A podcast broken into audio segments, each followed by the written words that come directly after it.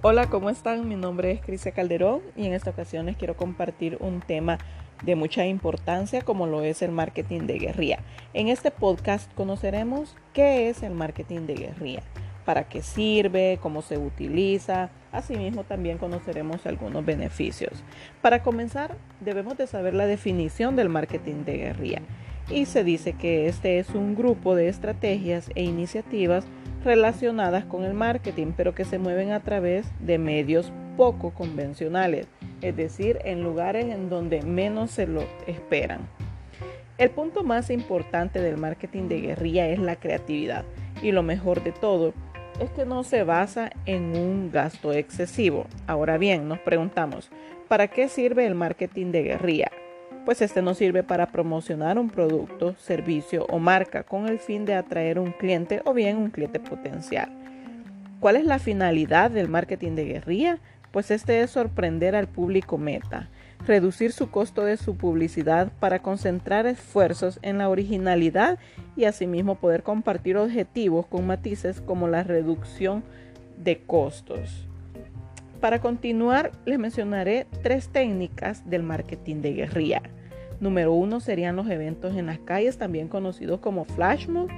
Número dos serían los marketing ambientales. Número tres sería los contenidos virales, como bien la mayoría conocemos a través de diferentes medios de comunicación, como videos, artículos, podcast y blog. Para concluir, les enlistaré varios beneficios que aporta este tipo de marketing.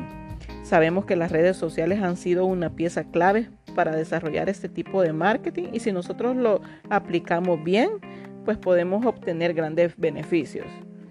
Los beneficios que les mencionaba son, número uno, ayuda a posicionar a la marca frente a su competencia con poco costo para la empresa. Número dos, da a conocer el tipo de marketing con un bajo presupuesto. Número 3. Las acciones suelen conseguir un alto impacto y notoriedad en muy poco tiempo. Número 4. Imagen de la empresa de innovación y creatividad. Número 5. Autenticidad, puesto que se aleja de la publicidad convencional. Número 6. Efecto positivo en la audiencia. Número 7. Una forma muy diferente de comunicarse con el target, generando un gran feedback. Y número 8, más presupuesto para otras acciones, ya que este suele ser con poca inversión, aunque sí de una gran creatividad y estrategia para hacerle factible y real. Espero les haya servido. Bendiciones.